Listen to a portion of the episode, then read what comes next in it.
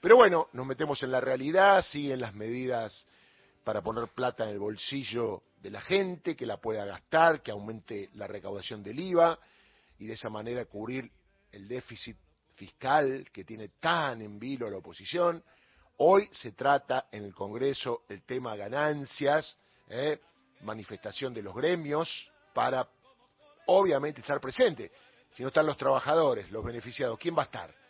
Por eso a veces que haya habido ganancias y que no sean los trabajadores los que manifiesten permanentemente para que esto no ocurra, hoy van a estar ahí porque ya hubo dictamen de la comisión, hoy van a ver si se puede tratar, como otros temas muy interesantes para la cultura y la educación pública, que son las universidades en distintos lugares de la Argentina, que se acuerda hace unos meses no dieron quórum en la oposición y se fueron, ¿no? Muy coherente con su pensamiento acerca de que no hace falta tantas universidades, que nunca un pobre llega a la universidad, ¿se acuerda? Que lo decían desde Maurgia Eugenia Vidal, Mauricio Macri, etcétera. Bueno, ese será otro tema a tratar. Pero a ver, estamos en campaña, obviamente hay que manchar la campaña y ¿qué hay que hacer? Recurrir al Poder Judicial para que dicte fallos contra Cristina Fernández de Kirchner. Otra vez el Partido Judicial se mete en la campaña electoral a esta altura, porque lo podían haber hecho mucho antes o después, porque no cambia nada. En estas dos causas que le voy a contar ahora, no hay detenidos, va a haber un nuevo juicio, pero son causas olvidadas. Una es la del memorándum, denuncia enero de 2015, pasaron ocho años. Había terminado con un sobrecimiento para todos porque no había delito. Esto se apeló, fue a la sala 1 y después de casi dos años de estudio, la sala 1, después de haber sacado de encima, porque cumplió 75 años, a Ana María Figueroa, dijo, en realidad hay que hacer el juicio. No están dadas las circunstancias para el sobrecimiento, con lo cual dispone un nuevo tribunal oral para seguramente el año que viene hacer el juicio memorándum. Y la misma sala y los mismos jueces toman el mismo criterio en la causa Los Sauces Sur, que ya había tenido un fallo de otro tribunal oral, ninguno de los dos tribunales orales que están formados por tres jueces son kirchneristas, ni mucho menos, que habían dicho que tampoco había elementos para un juicio oral porque no había delito. En ambos casos se resolvió sobreseer a los acusados, entre ellos Cristina Fernández, porque no había delito. Bueno, usted conoce la maniobra, le hemos contado acá, para sacarse a Ana María Figueroa de encima, porque cumplió 75 años, más allá que hay un pliego aprobado de acuerdo a lo que dice la ley, para que pueda continuar por decisión del Poder Ejecutivo cinco años más. Los jueces que firmaron esto, los dos de la misma sala, son Diego Barrotaveña, integrante del Consejo de la Magistratura, mencionado, ¿se acuerdan los chats de la causa Lago Escondido? Como los que estaban implicados estaban tranquilos porque decían, quédate tranquilo porque en el Consejo de la Magistratura está Diego Barrotaveña. Y el otro se llama Daniel Petrone, ambos colocados por Mauricio Macri como jueces de la Cámara de Casación. Acuérdese de la mesa judicial, del lawfare, de la persecución a Cristina, etcétera, etcétera. Bueno, esperaron que la Corte sacara a lo pirro a Ana María Figueroa, sin esperar que el Congreso, hasta tanto termine estas sesiones ordinarias, determine si aprobaba o no cinco años más, la sacaron hace una semana, usted se acuerda, tapa de todos los diarios, Clarín La Nación, y ya con mucha presión, Diego Barrotaveña y Daniel Petrone resolvieron, teniendo en cuenta que la jueza ya había votado y su voto quedó en la caja fuerte. Nunca sabremos qué votó. Ahora usted con buen criterio, Guilla de General Rodríguez, Liliana de Villa Puyredón dirán, pero Darío, si dos jueces votan lo que votaron, ¿Qué problema había que Ana Figueroa continúe en el cargo y vote? Porque iba a ser un voto en disidencia. ¿Usted me entiende? No. Van por todo. En el Poder Judicial van por todo. Se sacaron de encima a Ana María Figueroa, la tildaban de kirchnerista, no tiene nada de kirchnerista, y además es una luchadora de los derechos humanos. Esto teniendo en cuenta lo que dice uno de los candidatos a presidente, que es Javier Milei, y su vice, que es Villarruel. Entonces, molesta por dos frentes. Primero, porque dicen que es kirchnerista, cosa que no lo es. Y segundo, porque obviamente reivindica memoria, verdad y justicia de acuerdo a lo que dice la jurisprudencia de la legislación argentina. Otro fallo del PAJA que da vergüenza. El PAJA es el Partido Judicial Argentino. Y da vergüenza por un montón de cuestiones. No debe haber juicio porque no hay delito, no lo digo yo, lo dijeron tres jueces en memorándum y otros tres jueces distintos en los sauces Otesur. Pero ¿qué pasa? En ambas causas, ¿quién está? Cristina Fernández de Kirchner. Y vieron que no bastó que no participe en la campaña, que no salga a hablar. La persecución es total. La intentaron matar y algunos reivindicaban que por qué no la mataron. Obviamente en voz bajas, en cenas opulentas y que no trascienda. Digo desde el Poder Judicial hasta de la oposición. Recordemos que la otra candidata, Patricia Bullrich, nunca repudió el atentado a Cristina. Muerta no. Inhabilitada te decían que no estaba firme el fallo, pero bueno, si Cristina fuese candidato hoy, imagínense en los medios diciendo, mire, Cristina está condenada en vialidad, le quedan pendientes los juicios de memorándum, los sauces o tesur, fotocopia de los cuadernos. Claro, iba a ser muy difícil, por lo cual Cristina ahora veo que ha sido inteligente, porque se venía esta maniobra. Pero claro está que uno pensaba, si Cristina no era candidata, esta maniobra iba a pasar de largo, iba a quedar para el futuro. No, te la ponen igual porque Patricia Bullrich, ¿qué dice en su spot principal? Hay que destruir a los kirchneristas. ¿Quién es hoy la jefa de los kirchneristas al haber muerto Néstor? Cristina Fernández. Y ya la intentaron matar, ¿eh? Y justo la que no repudió el atentado. Y ahora van por el lado del Poder Judicial, que está al servicio, obviamente, de los intereses que responden a Juntos por el Cambio. Mire, me cuentan que Diego Barrotaveña llegó a ese cargo de la mano de Cotino Siglia, por pedido, presión, ayuda, como ocurre en muchos casos, y que Daniel Petrone llegó de la mano de Germán Garabano, que era el ministro de Justicia, ¿se acuerda? De Mauricio Macri. Entonces es una vergüenza, un papelón, el tema del lawfare con toda su cara.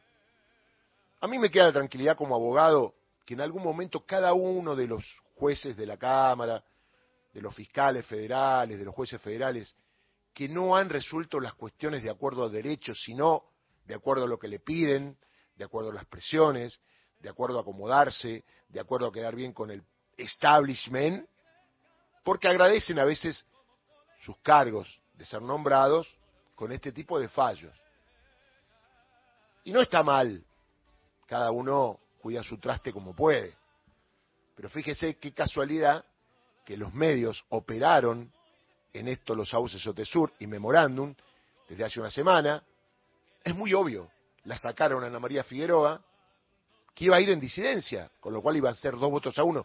Ni siquiera hacen las cosas bien porque le hubieran dejado a Ana María Figueroa, votaba, era 2 a 1, y lograban el fallo pedido por el establishment, pedido por el macrismo. Recordemos que la causa de memorándum, acuérdese, es la denuncia de Nisman, totalmente rechazada en todas las instancias judiciales porque no había delito. Y la causa Los Sauces Otesur viene desde Stolbizer, del año 2010. Esto ya tiene más de 23 años. Y te la venden ahora porque ahora no va a pasar nada. Ahora hay que nombrar un nuevo tribunal para memorándum, un nuevo tribunal para los sauces Otesur, se sortea, cada una de las partes va a recusar a los jueces que se sorteen por el tema del lawfare y que se han intervenido en causas anteriores.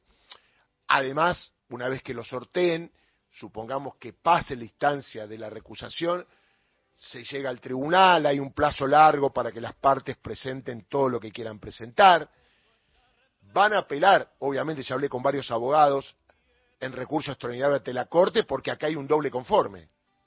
¿Qué quiere decir esto? Acá hay un tribunal que dijo sobre cimiento y ahora hay una Cámara que dice hay que hacer el juicio. Con lo cual, la Corte deberá decir que es sobre cimiento o hay que hacer el juicio. Porque si no será un gasto jurisdiccional al Pepe, en el sentido de si hacemos otro juicio y otra vez se dice que no hay delito. Y si lo llegan a condenar en ese juicio que será el año que viene, también tiene que intervenir la Corte porque ahí está el doble conforme. Primero sobreseyeron y después condenan, si es que hay condena en el nuevo juicio que va a empezar, calculo yo, el segundo semestre del año que viene, y cada uno de los juicios va a tardar no menos de dos o tres años. Con lo cual, estos fallos van a salir, con suerte, en el 2028. Y de ahí seguirá el derrotero de apelaciones. Por lo que no es ningún efecto práctico hoy. Nadie va preso, no pasa nada, sino es el solo efecto de nombrar a Cristina y hacerle daño a Cristina. Por suerte, hay una buena noticia. Florencia Kirchner fue sacada de la causa, que era lo que más preocupaba a Cristina. ¿Y sabe por qué? Lo hemos dicho acá un montón de veces. Porque teóricamente cuando empezaron a funcionar las empresas de los Kirchner con el tema de los hoteles, Florencia tenía 12 años. A ver, la indagaron a Florencia, le secuestraron los ahorros que era de la herencia que le había dejado su padre. ¿Se acuerda? La tapa de los diarios, 5 millones de dólares, todo eso, el escarnio público. Y el apuro que había en el Poder Judicial me consta para el que el fallo salga ahora, antes de las elecciones. Y también pegadito ante otra buena noticia dentro de tanto palma que ya le hemos contado. Usted no está sorprendido, ¿no? Usted escucha, base lo que pase. Debemos ser el único medio que le contamos todos los días los pasos del paja al Partido Judicial para perjudicar a Cristina. Justo también sale el fallo un lunes, no es común que esa Cámara se reúna los lunes. Los fallos salen martes o jueves.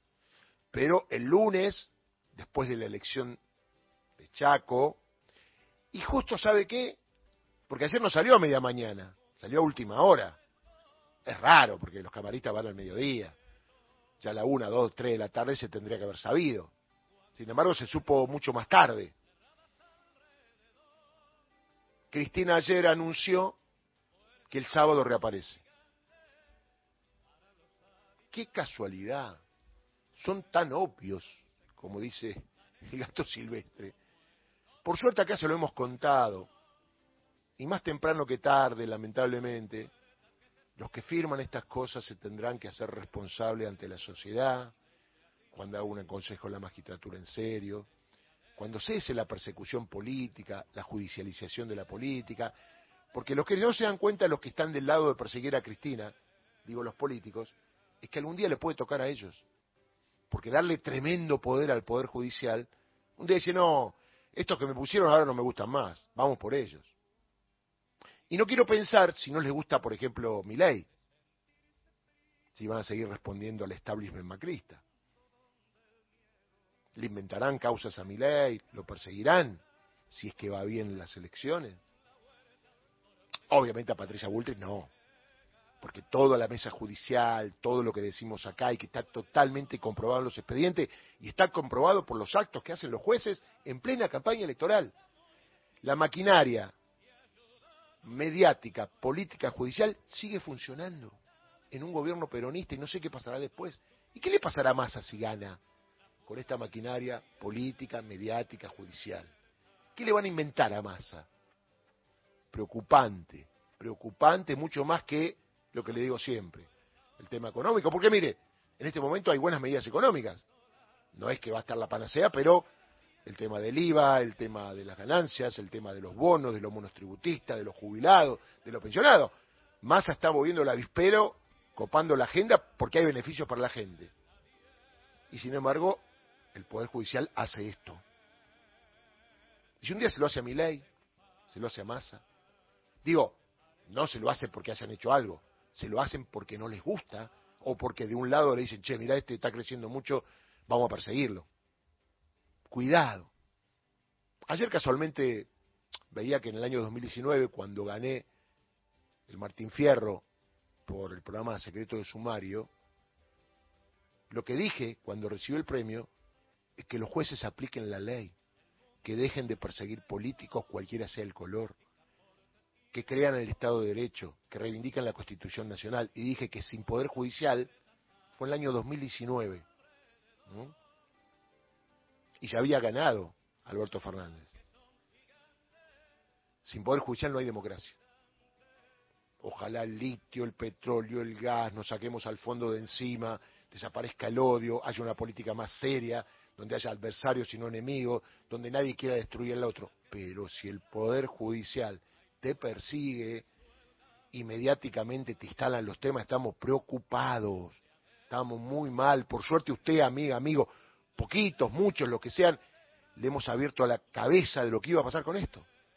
Hace dos años que estas causas terminaron en sobrecimiento contra Cristina. ¿Sabe qué pasó? Dijeron, bueno, la sacamos a Florencia, pero a Cristina y a Máximo no. Porque Florencia hace política, participa del Congreso y de la política en la Argentina, no. ¿A quiénes sí le siguen el juicio? A Cristina Fernández de Kirchner y a Máximo Kirchner. Ambos, sobre todo Máximo, que va a ser diputado, que todavía continúan en la política y son jóvenes, porque Cristina cuando termine estas causas, yo no sé si todavía sigue en política, estoy hablando de acá cinco años terminarán estas causas, con suerte, con suerte. Entonces, realmente dan vergüenza algunos jueces del Poder Judicial, como así hay otros que uno reivindica por su trayectoria, sus antecedentes. Son genuflexo al poder, no de turno, al poder que los puso ahí. Dejan de lado el derecho, dejan de lado la responsabilidad de aplicar la ley como sea, sin mirar la cara de quien está acusado. El fallo que dictó ayer la sala 1 de la Cámara de Casación era un fallo anunciado, se sacaron de encima a Ana María Figueroa, que no era necesario, porque su voto, en todo caso, que no sabemos si va a ser en contra del fallo de la mayoría, era 2 a 1, era un voto disidente, y además respondieron órdenes del poder que los puso ahí. Y era necesario que lo hagan ahora, en campaña electoral, como lo han hecho siempre. Por suerte creo que la sociedad está un poco más adulta y ya se dará cuenta porque el memorándum no es por el tema si es chorra o no, ¿eh? es un tema político. Aquella denuncia de Nisman, que una vez que se dio cuenta de lo que fue su denuncia, se suicidó, porque no le extrañe que ahora aparezca algo con Nisman, porque todo viene en la mano. Digo, para aquellos que están enojados, sigan la actualidad argentina. O sea, no se puede vivir sin estar informados. 2015 la denuncia de Nisman, 2023 resuelven esto y 2024 será el juicio, nueve años después. La verdad. Y la causa de los sauces de Otesur, 2010. El juicio 14 años después. Y la sentencia 17 años después. Justicia tardía no es justicia, inclusive para los que están acusados, porque no puede ser que después de 17 años o 15 años un tribunal que ya había dicho otro que no había delito te vaya a decir que hay delito y te condene. Es muy obvio todo, muy triste, día muy triste para los que pasamos por la facultad, porque vemos que hay jueces y camaristas que se pasan la ley por el traste.